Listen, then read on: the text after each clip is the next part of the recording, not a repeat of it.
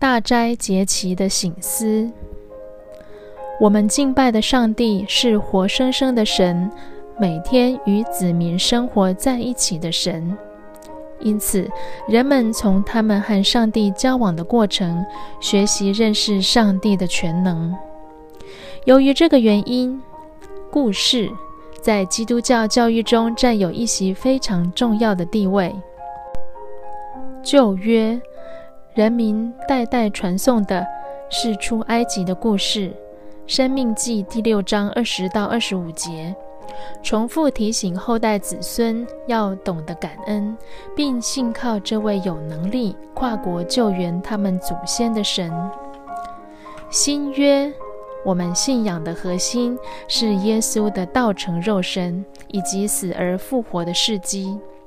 从这两个信仰核心产生了教会的两大节期：圣诞节和复活节。用来提醒信徒思考节期所纪念的拯救事迹。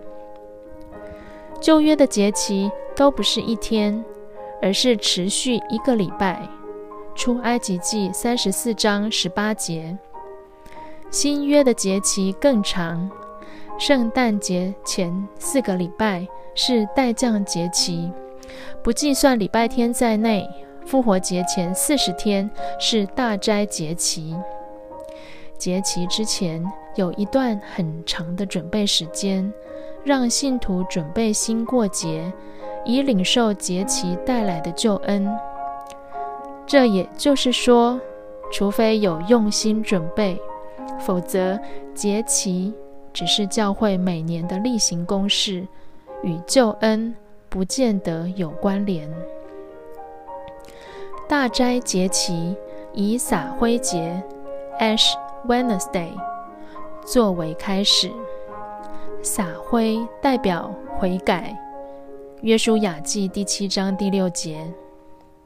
所以，整个大斋节期的信仰主题是反省自己，立志悔改，以迎接耶稣的十字架和复活。本日经文：约珥书第二章一到十七节。在西安吹号角吧，在上帝的圣山鸣钟吧，犹大的居民呐，要颤抖。上主的日子快到了，那是黑暗阴森的日子，是乌云浓雾的日子。那大队的蝗虫向前进，好像黑暗弥漫山岭。从前没有这种情景，以后也不会再有。蝗虫像火一样吃尽所有植物，未到之前，土地像伊甸园；过去以后，变成荒凉的旷野。他们什么都不放过。他们看来像马，奔驰像战马；他们在山顶跳跃的响声，像战车奔驰隆隆。像干草着火，噼啪作声。他们队伍整齐，像预备上阵的大军。他们一到，人人惊慌失措，脸色惨白。他们像勇士攻打，像战士爬墙。他们勇往直前，从不改变方向，也不彼此拥挤。他们成群穿过防线，谁都无法抵挡。他们攻进城市，攀登城墙，爬上屋顶，向小偷破窗而入。他们一到，大地震动，天空颤抖，太阳、月亮都昏暗，星星也不再发光。上主命令他的军队，他的军力强盛，应召的队伍庞大。上主审判的日子多么可怕，谁担当得起呢？上主说：“即使现在，你们仍然可以进食、哭泣、哀嚎，诚心悔改，归向我。光撕裂衣服毫无用处，要诚心悲伤悔罪，归向上主你们的上帝吧。他有恩典，充满怜悯，他不轻易发怒，有丰盛的慈爱，他随时愿意饶恕。”也许上主你们的上帝会改变主意，丰丰富富的赐福给你们。那时你们就能向他献上五谷美酒，在锡安山吹号角吧，宣布禁食，举行聚会，要召集民众，预备参加盛会，要扶老携幼，抱着婴儿，新婚夫妇也要走出新房。侍奉上主的祭司们呐，要在祭坛和圣殿门廊之间哭泣祷告，上主啊。求你可怜你的子民，不要让列国轻视我们，不要让他们嘲笑我们，说你们的上帝在哪里？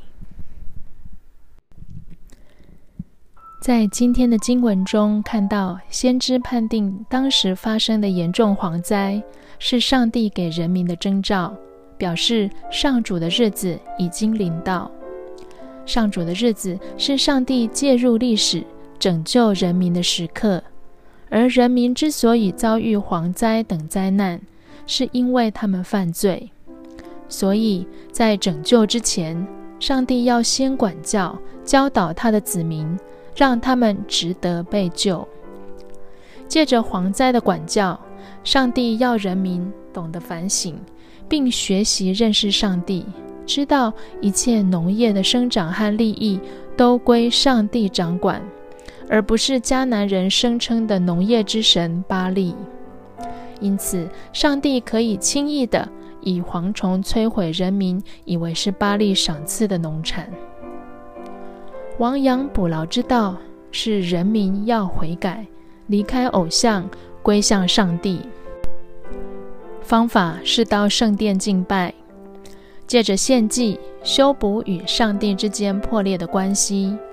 同时，借着祭司的教导，重新认识上帝是掌管农业的神。要得到农业的利益，人民应该敬拜上帝，而不是巴利。